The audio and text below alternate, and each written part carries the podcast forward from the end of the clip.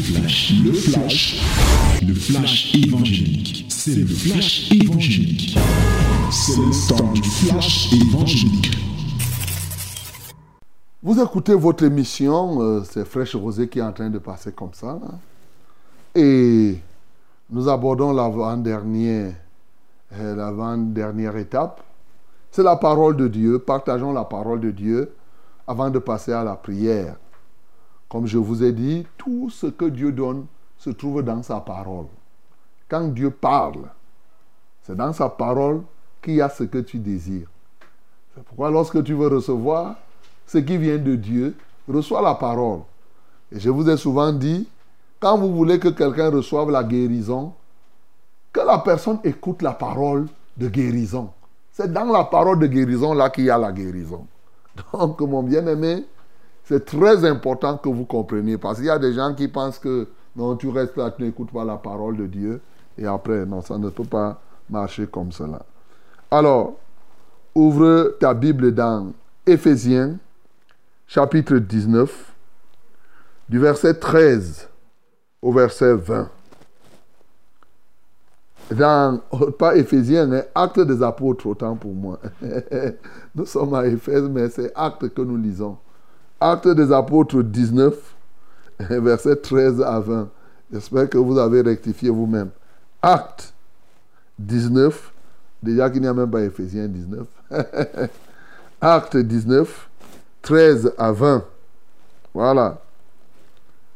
My beloved, this is the time of the word. And it's a wonderful and special time. And what you need is inside the Word of God, in the Word of God. Then uh, open your Bible in the book of Acts, Acts chapter 19, from verse 13 to 20. Let us read it together right now in the name of Jesus. Nous lisons tous ensemble au nom de Jésus. Quelques exorcistes juifs ambulants essayèrent d'invoquer sur ceux qui avaient des esprits malins le nom du Seigneur Jésus en disant, Je vous conjure par Jésus que Paul prêche. Ce qui faisait cela était sept fils de Séva, juifs, l'un des principaux sacrificateurs. L'esprit malin leur répondit, Je connais Jésus et je sais qui est Paul. Mais vous, qui êtes-vous Et l'homme dans lequel était l'esprit malin s'élança sur eux, se rendit maître de tous deux et les maltraita de telle sorte qu'ils s'enfuirent de cette maison nus et blessés. Cela fut connu de tous les Juifs et de tous les Grecs qui demeuraient à Éphèse. Et la crainte s'empara de tous. Et le nom du Seigneur Jésus était glorifié. Plusieurs de ceux qui avaient cru venaient confesser et déclarer ce qu'ils avaient fait. Et un certain nombre de ceux qui avaient exercé les arts magiques, ayant apporté leurs livres, les brûlèrent devant tout le monde. On en estima la valeur à 50 000 pièces d'argent. C'est ainsi que la parole du Seigneur croissait en puissance et en force. Amen. Bien-aimés, voilà la parole de ce matin. Et pour que tu comprennes bien, je vais lire aussi les versets 12 et 13. Et Dieu faisait des miracles extraordinaires par les mains de Paul, au point qu'on appliquait sur les malades des linges ou des mouchoirs qui avaient touché son corps, et les maladies les quittaient, et les esprits malins sortaient. Dans ce contexte-là, quelques exorcistes juifs ambulants essayèrent d'invoquer sur ceux qui avaient des esprits malins le nom du Seigneur Jésus en disant. Bien-aimés, hier nous avons vu le retour de Paul à Éphèse. Et nous avons compris, il a posé la question fondamentale, inspirée par le Saint-Esprit. Et justement, ça a amené des gens à recevoir le Saint-Esprit. Et Dieu faisait au travers de lui des choses extraordinaires.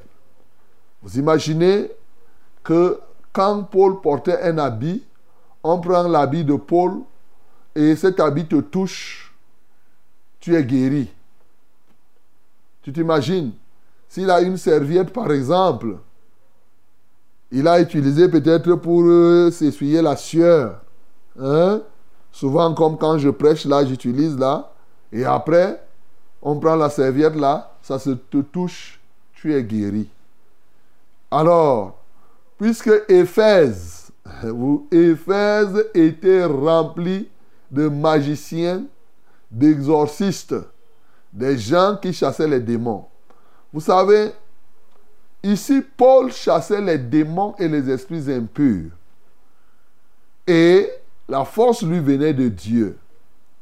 Une telle puissance que quand les magiciens ont vu et les, exorcistes, ils ont dit que non, ça, c'est une puissance que nous-mêmes, on doit essayer. Un exorciste, c'est qui? Un exorciste, ce n'est pas seulement celui qui chasse les démons. C'est vrai, couramment, on se dit que tout chasseur des démons est exorciste. On dit, oh, je vais exorciser ça, donc je vais chasser. Mais lorsqu'on rentre davantage en profondeur sur le plan spirituel, l'exorciste, c'est celui qui chasse les esprits par tous les moyens, même les moyens que la Bible interdit. Voilà, ça c'est un exorciste.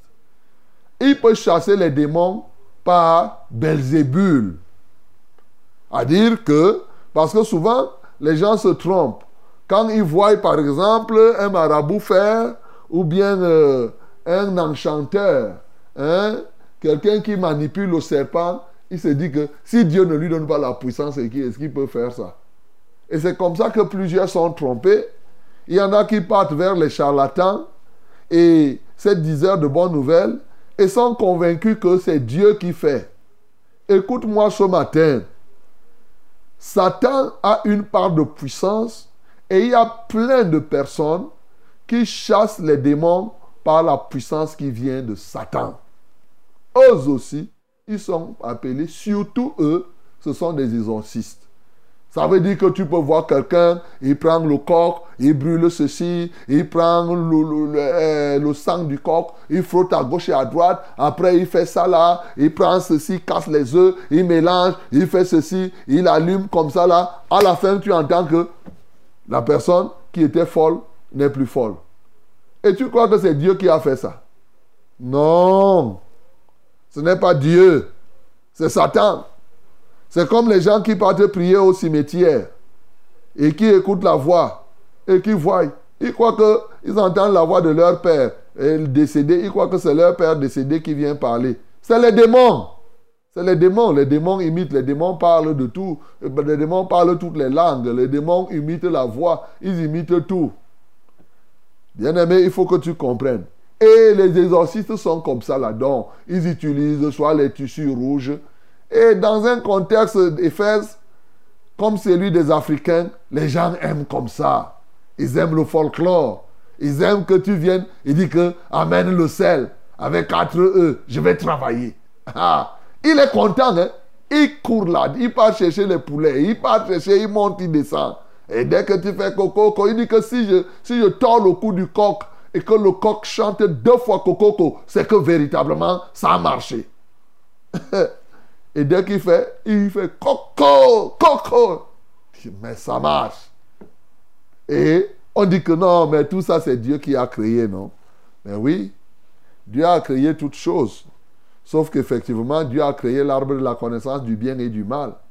Dieu a créé aussi l'arbre de la vie.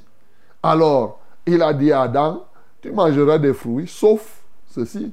Donc, tout ça qui a été créé, ça ne veut pas dire que tout ça doit être exploité au détriment de la volonté de Dieu. Alors, quand ces exorcistes ont vu la puissance qui se manifestait au travers de Paul, vous savez, les gens qui font l'exorcisme sont permanemment, ces magiciens sont à la recherche d'une plus grande puissance. Ils utilisent la puissance, et s'ils voient une autre, ils vont dire que je vais découvrir cette puissance-là.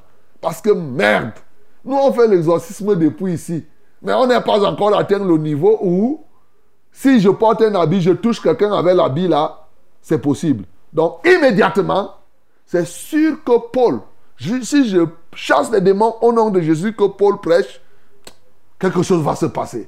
Je change. Il change au niveau de la parole. Sa vie n'a pas changé. Sa vie, il est encore un sataniste.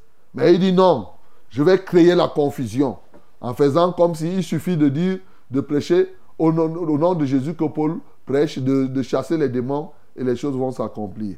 Et plus grave, leur papa, les gens qui faisaient ça, la Bible nous dit que c'était qui?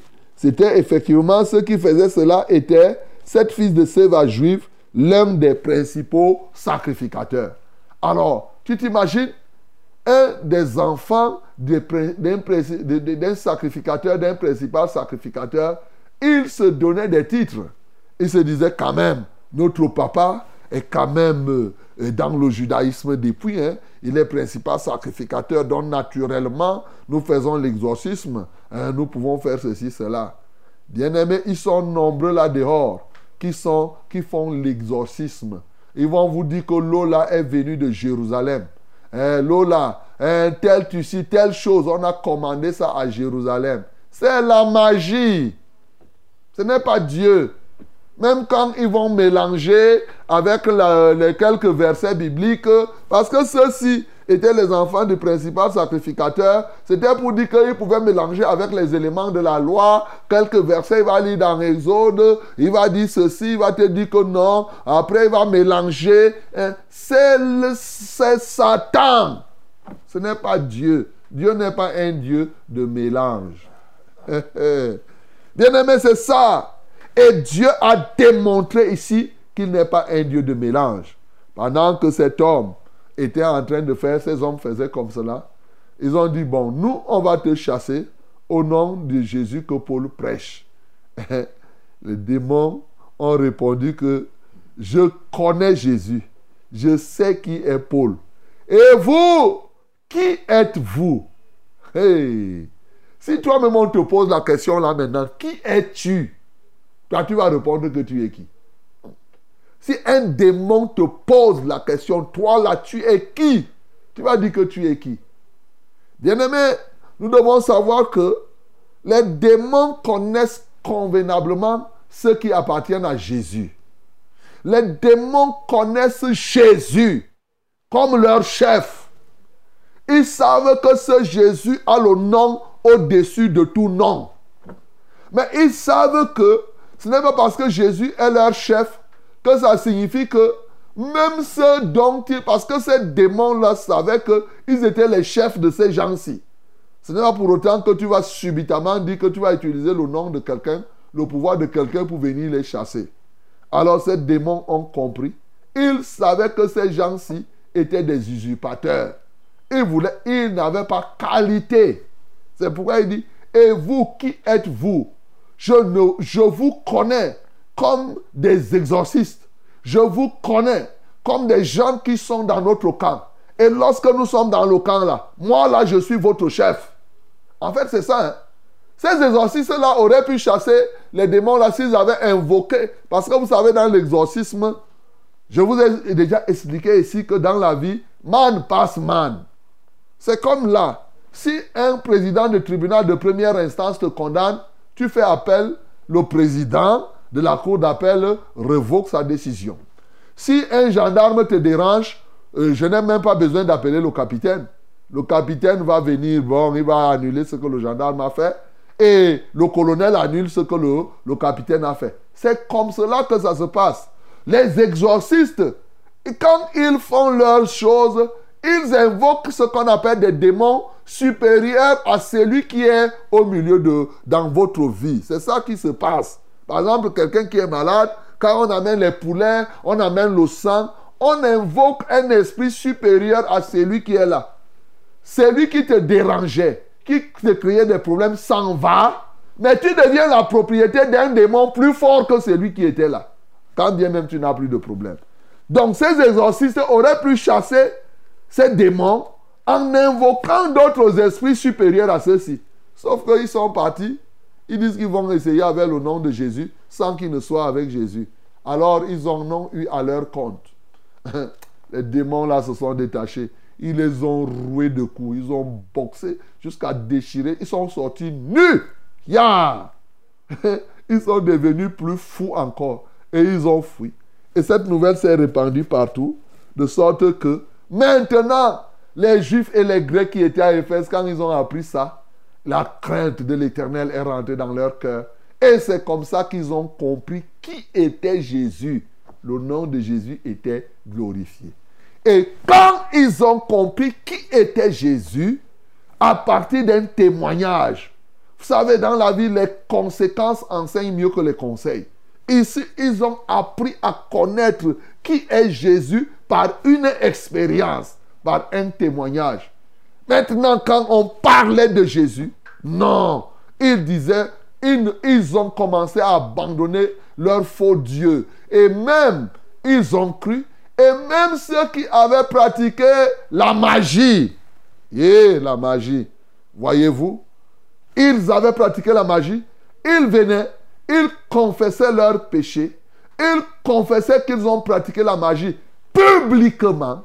Et pour rendre, pour restituer la magie, pour se séparer de la magie, il remettait publiquement, il brûlait les livres. C'est-à-dire quelqu'un qui était à la franc-maçonnerie. Alors, il vient publiquement tout ce qu'on lui a donné, les bagues, les ceci, les choses, les monographies de ceci et de cela, il amène, il brûle ça publiquement. Et les livres là coûtaient très cher. Mais parce que ces gens-là avaient cru, ils n'avaient pas honte de pouvoir brûler les livres. Et c'est ainsi que la parole de Dieu se répandait et les gens ne faisaient que croire. Gloire à Jésus. Voilà ce que nous venons de comprendre. Bien-aimé dans le Seigneur, toi-même tu aimerais vivre ces moments, n'est-ce pas? C'est une très très bonne chose. En tout cas pour ceux qui sont dans le Seigneur, bien sûr. Et je loue le Seigneur qui n'a pas laissé que les, les, les, gens comme ces fils de Séva apportent la confusion, servant le diable, mais ils ont voulu à un moment donné faire comme si eux aussi étaient en train de servir Jésus. Mon bien-aimé, quels sont les éléments qui peuvent nous aider ici à conquérir les âmes? Bien-aimé, nous pouvons comprendre que l'une des choses qui va t'aider à être un conquérant des âmes et des territoires, c'est ton identité. Ta vraie identité. Le, côté spirituel, connais qui es-tu en profondeur. Devant les hommes, tu peux paraître ce que tu parais. Mais les esprits, et le, que ce soit les esprits sataniques, mais bien sûr que l'Esprit de Dieu aussi, il reconnaît qui tu es. Et donc, si tu veux être un gagneur d'âme pour Jésus, il faut, comme on a dit hier, en te parlant du baptême, il faut t'identifier à Christ dans la réalité. Il ne faut pas être un usurpateur de l'identité de Christ. Si tu veux gagner les âmes, combat l'usurpation. Ça, il faut être réel, il faut être vrai. Ici, les fils de Séva, les démons ne les ont pas frappés parce qu'ils les ont frappés pourquoi Parce qu'ils n'étaient pas vrais. Ils ont voulu cacher leur vraie identité, qu'ils étaient des serviteurs du diable. Bien-aimé, lorsque tu veux être un gagneur d'âme et de territoire, sois vrai, sois réel. Ne te présente pas ce que tu n'es pas. Ne te présente pas parce que ça va se retourner contre toi tôt ou tard. aujourd'hui ou demain. C'est très important. C'est pour cela que Jésus, parlant dans Luc 12, avait dit, avant toute chose, vous devez prendre garde du levain des pharisiens qu'est l'hypocrisie. Avant tout, avant tout, avant tout, soyez vrai. Soyez tel que vous êtes. Ne paraissez pas, ne faites pas, ne, quand vous, vous, vous donnez, vous vous usurpez, vous vous présentez tel que vous n'êtes pas, Dieu ne s'identifie pas à vous, il ne vous reconnaît pas, vous êtes en train de faire le travail de Satan. Bien-aimé, la conséquence qu'un homme aura semé, il le moissonnera aussi. Donc aujourd'hui, qui es-tu réellement? Peut-être tu es un pécheur. Reconnais que tu es pécheur. Et si tu n'es pas encore en Christ, il y a des gens là qui sortent. Eux-mêmes vivant dans le péché, ils prennent la Bible pour aller égarer les autres. Ça va se retourner contre toi, bien-aimé. Tu payeras le mal là que tu es en train de faire aux gens. Ça, c'est une réalité. Tu ne peux pas faire le contraire. Ceux-ci ont même eu la grâce qu'ils ont payé tout de suite. Mais il y en a à qui le Seigneur dira, comme il a dit dans Matthieu 7, ce ne sont pas tous ceux qui me disent Seigneur, Seigneur, qui entreront dans le royaume. En ce jour-là, plusieurs me diront, n'ai-je pas prophétisé en ton nom? N'ai-je pas chassé les démons au nom de Jésus que Paul a prêché? Mais je leur dirai ouvertement, serviteurs de l'iniquité, je ne vous ai point connu. Bien-aimé, c'est ce qui dit ça qu'il est question ici. Il faut que tu connaisses le Seigneur et que tu sois connu de lui, que tu sois un avec lui, tu t'identifies à lui et il s'identifie à toi, alors tu seras un instrument puissant pour la conquête des âmes. Ça, c'est le premier point. Et lorsque tu es identifié à lui, maintenant, il te donne, comme il a fait pour l'apôtre Paul, il te donne une onction, une onction que je peux appeler ici, reconnaissons-le, c'était une onction spéciale. Une onction qui te permet, c'est l'œuvre du Saint-Esprit selon l'appel que chacun a reçu. Je ne dis pas que tous auront la même chose, mais Dieu est capable de te donner une onction que lorsque tu parles, des choses extraordinaires se passent. En sorte que la puissance de Dieu ne se manifeste pas seulement par des guérisons. La guérison est l'une des manifestations de la puissance de Dieu. Par des miracles de toute nature, oui. Mais de sorte que l'un des puissants miracles soit la confession publique de ceux-là qui ont cru et qui étaient des satanistes. Ça, c'est très important, mon bien-aimé. Tu peux avoir la puissance pour chasser les démons. C'est quelque chose.